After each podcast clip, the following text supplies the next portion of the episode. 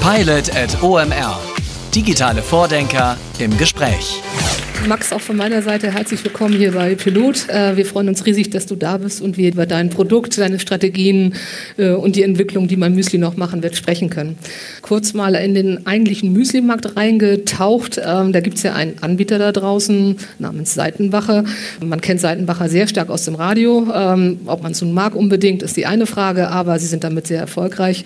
Ähm, ihr seid, so kann man fast sagen, äh, die Antithese zu Seitenbacher. Also wie arbeitet ihr in Richtung Markt? Markenaufbau und Performance? Also ich glaube, grundsätzlich ist der Müsli-Markt, den natürlich alle hier aus dem FF kennen, ein großer Markt so und da hat jeder Platz, hat jeder eine Nische und das, wir glaubten eben damals, auf den ersten Blick ist das ja wie so ein Marketingprofessor aus den USA sagen würde, oversaturated, da gibt es eben ganz schön viel schon, aber wir haben eben gesagt, ähm, ah, wir glauben mit so einem Mass-Customization Müsli, da kann man, da kann man noch äh, reinstechen und das hat sich Gott sei Dank glücklicherweise bewahrheitet. Und wie gehen wir vor? Also ich glaube, und das klingt immer so platt auswendig gelernt, aber wir sind ultra produktfokussiert. Und wir mhm. glauben halt, wenn, wenn das Produkt lecker ist, das ist erstmal die wichtigste Voraussetzung. Das muss schön aussehen, aber das muss vor allem lecker sein. Es muss eine super Qualität haben, weil ich kann noch so mir so tolle Dinge ausdenken und hier bla bla bla und, und über Multichannel und so reden.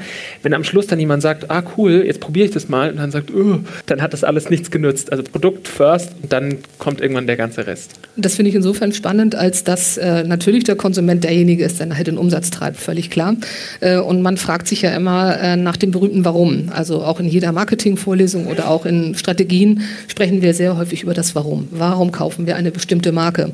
Ähm, und Marke kommt vor oder nach Produkt, das ist ja immer so eine große Frage. Ähm, wie spielt das zusammen? Das heißt, du sagst, Produkt ist dein Hero, ähm, aber hat es trotzdem parallel noch eine Markenkomponente oder ist es wirklich Hauptsache erstmal ein Trial generieren und dann habe ich die Menschen. Naja, um einen, um einen berühmten Bully Herbig-Film zu zitieren, das ist ja immer die Gesamtsituation. Also, ähm, und äh, du, du kannst ja nie das eine vom anderen trennen. Also klar, und am, am Schluss ist es ja ähm, ist es natürlich irgendwie, wie, wie sieht das aus? Wie ist das Marketing? Wie ist meine, meine Service-Erfahrung, wenn ich in so einen Müsli-Laden reinkomme? Wie, wie ist die Webseite? Jeder bei uns im Team hat, hat irgendwie das gleiche Ziel, ja, dieses super leckere Müsli zu produzieren mhm. und jeder leistet auch einen gleich wertvollen Beitrag. Und das finde ich cool, weil nur die Summe aller Beiträge dann wirklich auch zum Erfolg führt.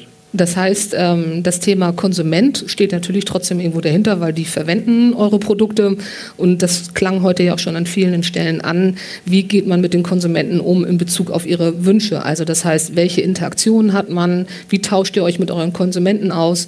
Wie kommt ihr wieder dazu zu sagen, hey, nicht nur, ja, das wurde am häufigsten verkauft, aber ähm, ja, warum sind es denn doch die Himbeeren und nicht die Brombeeren? Also die Produktentwicklung dahinter, die sind ja customized, wenn man so will. Ne? Genau, es ist, also ich glaube generell, da sind wir uns wahrscheinlich alle einig, guckt man, auch, auch gro ob großes oder kleines Unternehmen, ja immer viel mehr mittlerweile darauf, was will, wer ist eigentlich mein Kunde, was will der eigentlich? Mhm. Ja, es ist nicht mehr wie früher, dass man sagt, dass man so beleidigt ist, jetzt habe ich mir so ein schönes Angebot ausgedacht, jetzt kauft es aber keiner, das ist ja unverschämt.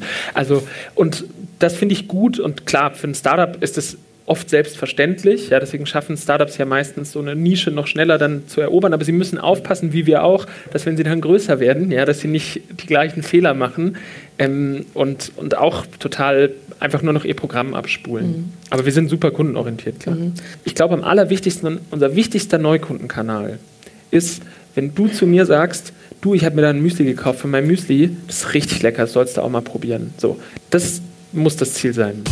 Pilot at OMR. Digitale Vordenker im Gespräch.